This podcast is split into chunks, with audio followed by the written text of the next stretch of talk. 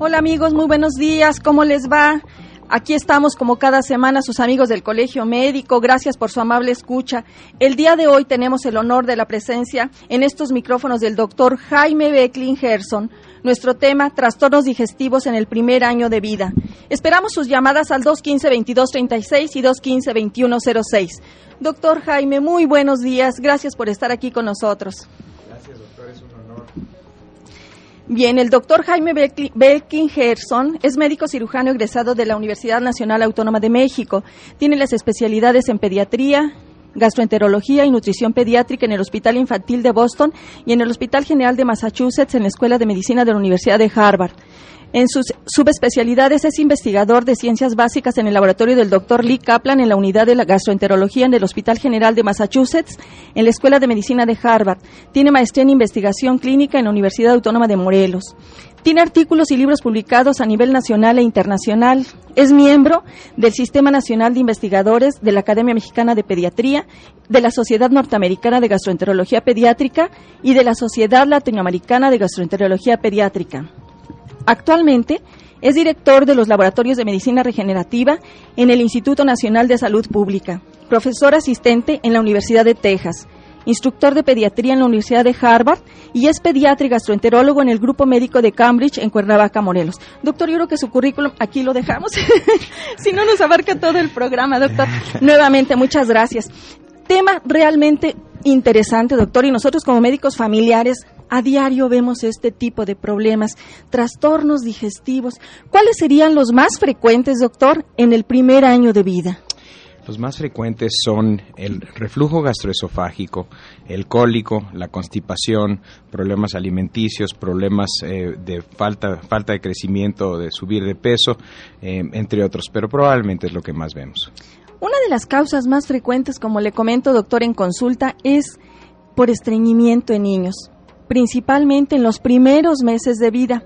¿A qué se debe este, este, eh, este, esta patología y cómo tratarla, doctor? Es muy común, doctora. Hasta el 3% de las consultas eh, pediátricas generales son por constipación y de subespecialidad a los gastroenterólogos, quizás entre 10 y 20% de los pacientes que vemos es por constipación. Afortunadamente la mayoría es simplemente problemas funcionales, generalmente por la dieta y por falta de ingesta de suficientes líquidos. Em, en, ciertos grupos de edad, eh, al, tener una evacuación dolorosa, el niño em, se rehúsa a pasar heces dolorosas y entonces se vuelve una, una conducta que pues cierra la puertita, ¿verdad? Cierra el esfínter y se vuelve un ciclo vicioso. Entonces cada vez la constipación se hace más y más severa. Generalmente esto se, se, mejora eh, si se puede con, dieta, con, eh, con fibra y con, eh, con frutas y con más líquidos y en ocasiones tenemos que dar un, un pues no quiero decir laxante porque un laxante por uso crónico no es eh, una buena idea. Lo que damos son, por llamarlo así, ablandadores de la popó, que son factores osmóticos, se, no se absorben, se mezclan en el intestino con las heces y las hidratan, las hacen más líquidas para que salgan y ya no duelan. Y después de un paso de tiempo, cuando el niño pierde el miedo a, a defecar, poco a poco se va arreglando el problema. Doctor, cómo llegar o cómo entender los padres qué es constipación o no, porque muchas veces tenemos la idea de que el niño debe ahogar un determinado número de, veces. ¿Cómo, qué saber ellos cuándo realmente estamos ante un niño que tiene problemas? de constipación? Hay, muchas definiciones, doctora, pero quizás la más sencilla. En niños grandes, constipación es que tenga dolor el niño al defecar. Mucho, mucho problema para pasar el, el bolo y, para, y, dolor. Eso no es normal. En los bebitos chiquitos es muy variable porque los lactantes pueden defecar una vez cada vez que coman, hasta una vez cada tercero o e inclusive cada cuarto día.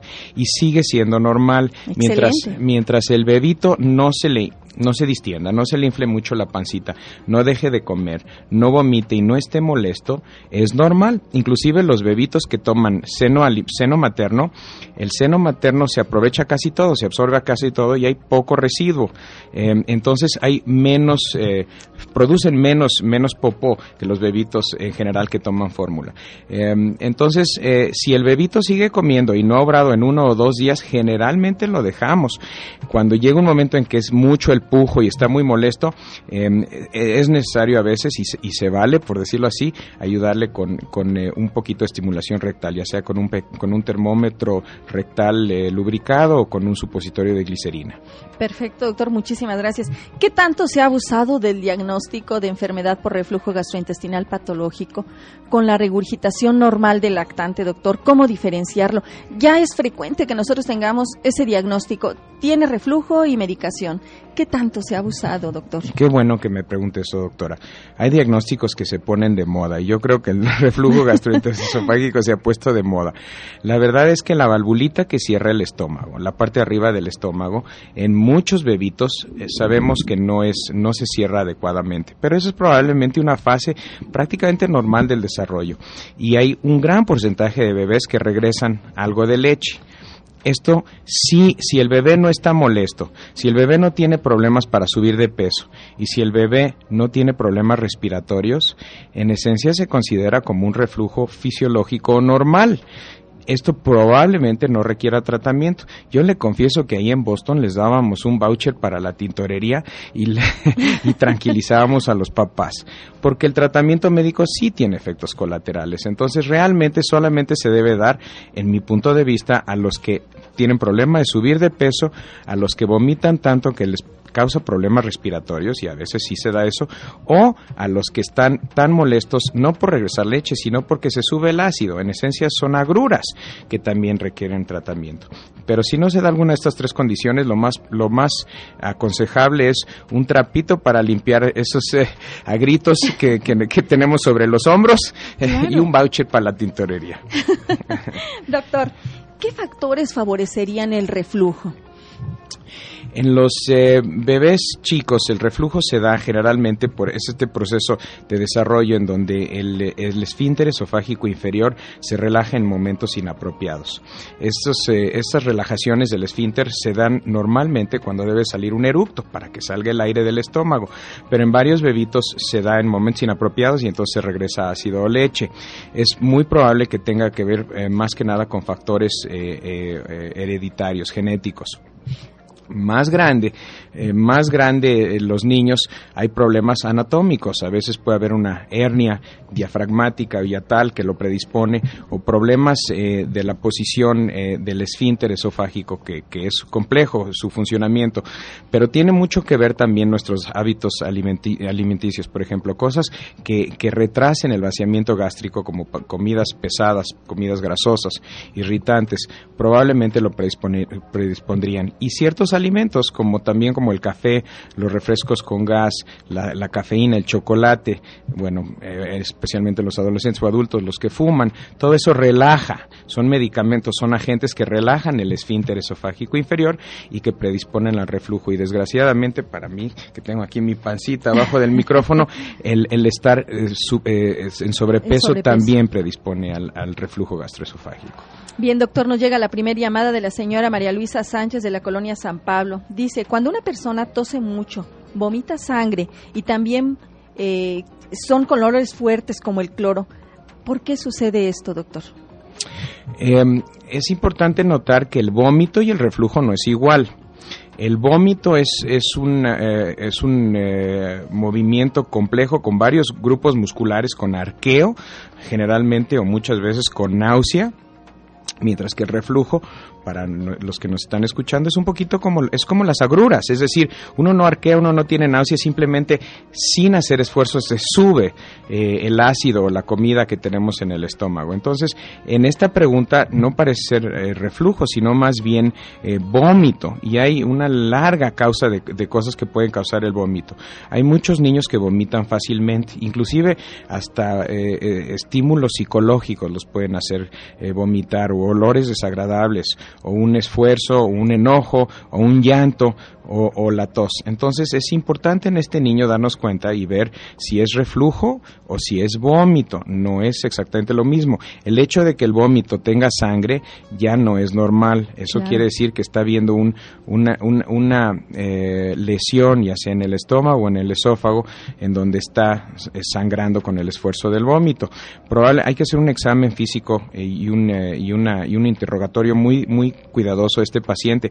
A lo mejor llegará a necesitar una endoscopía para ver de dónde está sangrando. Bien, doctor. Volviendo a nuestro reflujo, ¿cómo se trata, doctor? A grosso modo. A grosso modo. A grosso modo, eh, como platicábamos, cuando no es patológico, cuando es nada más regresar algo de la leche, eh, probablemente no requiere nada. Cuando hay alguna de las tres condiciones que decíamos antes, la primera posibilidad, que es la más sencilla, es engrosar la fórmula. Claro, si es un bebé que está al seno materno, esto no es posible, a menos que la mamá se quiera sacar la leche, que a veces no es fácil. Pero engrosar la fórmula puede ser con cereales, en especial de arroz o de avena. El de avena no, no constipa, hablando de lo de anterior, y el de arroz sí, sí estriñe un poco. Ya hay eh, engrosantes que se venden comercialmente. Uno se llama Gum Milk y hay otras fórmulas que ya están engrosadas con diferentes cereales y, se llaman fórmulas AR, antirreflujo. Eh, el, el, eh, el, problema de, esto es que estamos subiendo las calorías por, los, por la ingesta de calorías con el cereal y hay que cuidar el peso del bebito porque a veces sí pueden subir demasiado de peso. Generalmente subimos entre 20 y 50% de las calorías de la, de la leche, entonces no es poquito y hay que estar cuidando muy bien la, curva del, bebé. Pero se sabe que cuando se engrosa la fórmula y hay que checar que, la, que el, agujerito del chupón esté suficientemente grande para que pase la fórmula, cuando se engrosa la fórmula, este simple hecho mecánico es suficiente para que muchos de los bebés que regresan fórmula ya no lo hagan. Por el otro lado, esto a veces no es suficiente para que no se regrese el ácido, es decir, la agrura, por llamarlo así. A veces hay que suprimir entonces el ácido gastrointestinal. Y los medicamentos más utilizados son los derivados de los, los bloqueadores del receptor 2 eh, a la histamina, como por ejemplo la ranitidina, o los inhibidores de bomba de protones, como por ejemplo lo son el omeprazol. Finalmente están los procinéticos, el que más usábamos y en mi punto de vista probablemente el que más funcionaba era la cisaprida. Desgraciadamente después nos enterábamos que aunque es raro, existe el riesgo de, arritmias ventriculares, obviamente una complicación muy seria. Entonces yo ya me limito a usar la cisaprida en pacientes muy selectos, con problemas muy serios de reflujo, que realmente son candidatos. Hay otros medicamentos como la domperidona, que es el motilium y la metoclopramida, etcétera, etcétera. En mi punto de vista no son tan efectivos. A veces ayudan, pero no son tan efectivos. Bien, doctor, muchas gracias. Bueno, sabemos que otra de las causas frecuentes de consulta son los cólicos, doctor. ¿A qué se deben estos? Doctora, qué buena pregunta. La verdad es que la ciencia cierta no sabemos por qué son los cólicos. Llevamos años y años y años de llamarle a un síndrome cólico. El cólico clásico es generalmente en la tardecita o en la nochecita el bebé perfectamente contento empieza a llorar como que algo le pasó y llora inconsolablemente, a menudo sube las piernitas al abdomen, se pone rojo, rojo, rojo, no quiere comer, nada lo calma más que quizás el movimiento, el estarlo cargando y subir y bajar escaleras, subirlo al coche, mecerlo de un lado, pasearlo, subirlo al columpio. Después de cierto tiempo el bebé finalmente exhausto se queda dormido y está perfectamente bien hasta el otro día, más o menos a la misma hora en donde se vuelve a dar. El cólico típico empieza por ahí de las dos, tres semanas, así de tan misteriosamente como apareció, por ahí de los tres meses desaparece. Es un fenómeno totalmente benigno, no quiere decir que no es desesperante y angustiante, lo es para los papás, pero lo, lo importante es tranquilizarlo porque desaparecerá sin secuelas. El niño le va a ir muy bien en la vida, va a acabar estudiando en Harvard, como ustedes quieran, y no va a pasar nada. Lo importante, claro, porque es un fenómeno benigno y es una enfermedad benigna, es no dar tratamientos que lo pongan en riesgo. Lo único que se permite dar es algo que, se cree que puede ser por gas, entonces algo que le ayude a eliminar el gas, y eso es la simeticona, es decir, hay varios medicamentos que lo tienen, el más popular quizás es el Spaven, gotitas de Spaven, más que eso no se permiten, particularmente los eh, inhibitorios de la, de la motilidad intestinal, como la butiliosina, eso no se vale porque puede traer más complicaciones, entonces no, no lo recomiendo. Bien, doctor. Bien, amigos, no olviden que pueden consultar la página del Colegio Médico y escuchar las veces que ustedes gusten esta y nuestras entrevistas anteriores. La página del colegio es www.cmqro.org. Llámenos al 215-2236 y 215-2106. Vamos a un corte y regresamos a Salud Integral, Vida y Familia con el doctor Jaime Belkin Gerson.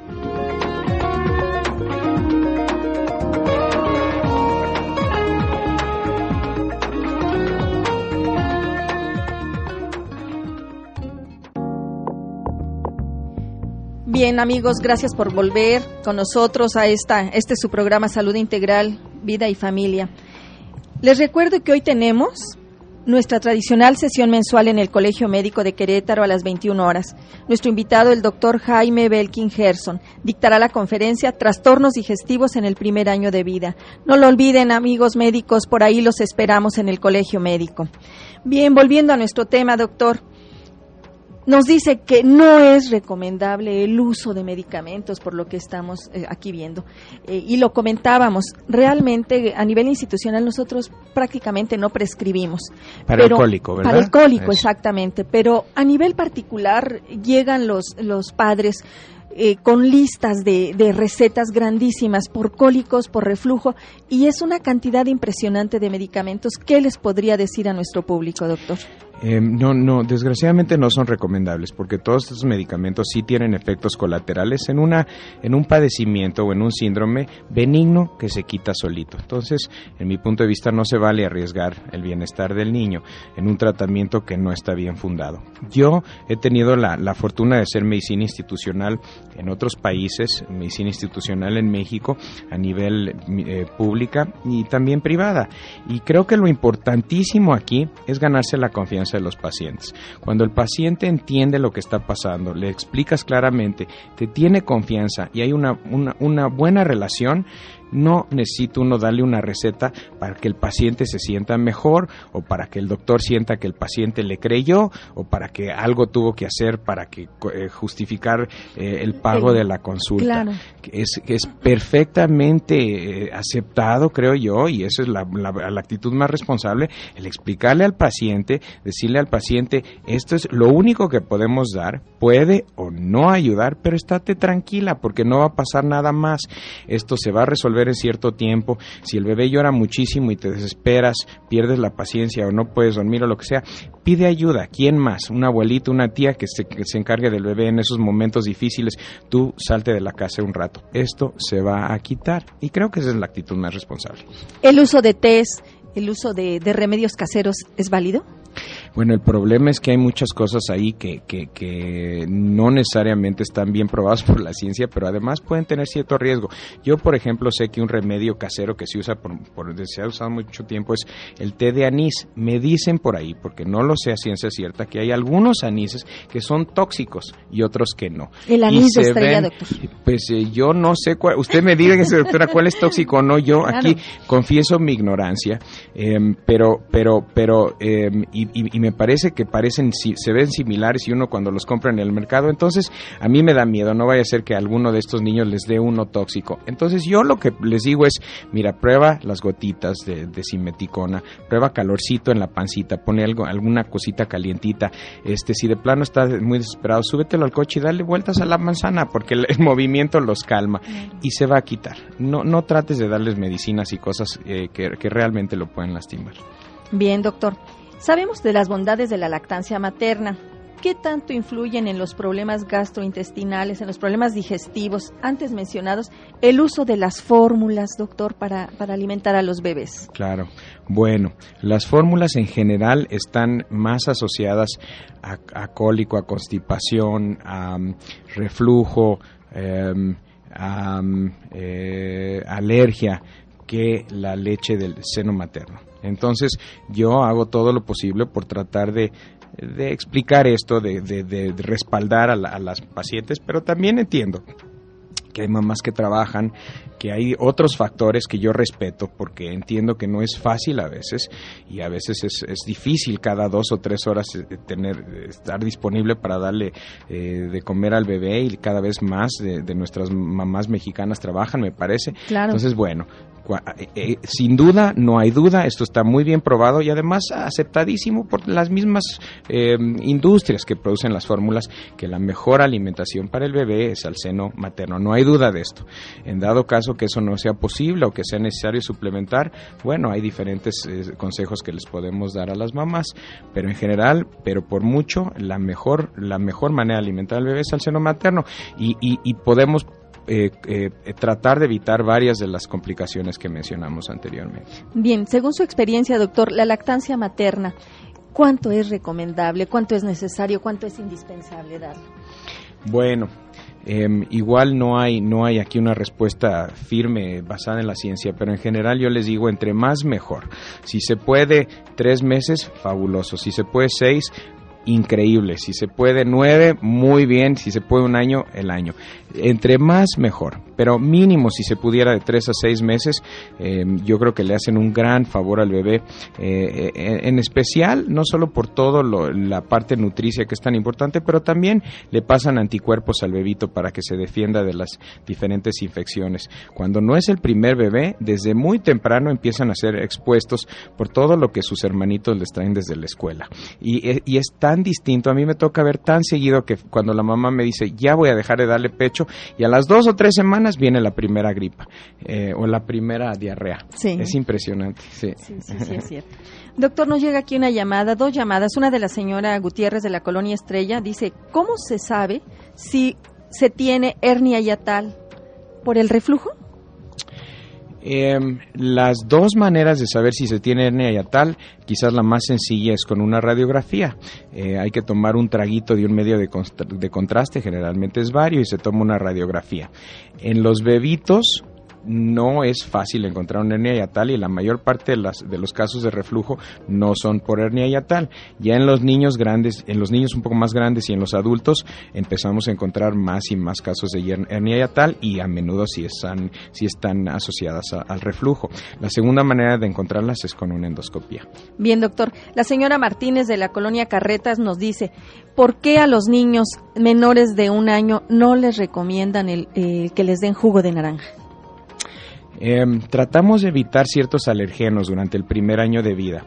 La idea es de que si te vuelves alérgico a diferentes alimentos, te sensibilizas durante el primer año de vida, tienes el riesgo de que, de que van a ser comidas que no vas a comer por muchos años o por el resto de tu vida. Entonces, si las podemos evitar el primer año, es posible que le evitemos a los niños ser alérgicos a estos alimentos y quizás hasta otras cosas, porque hay reacciones cruzadas.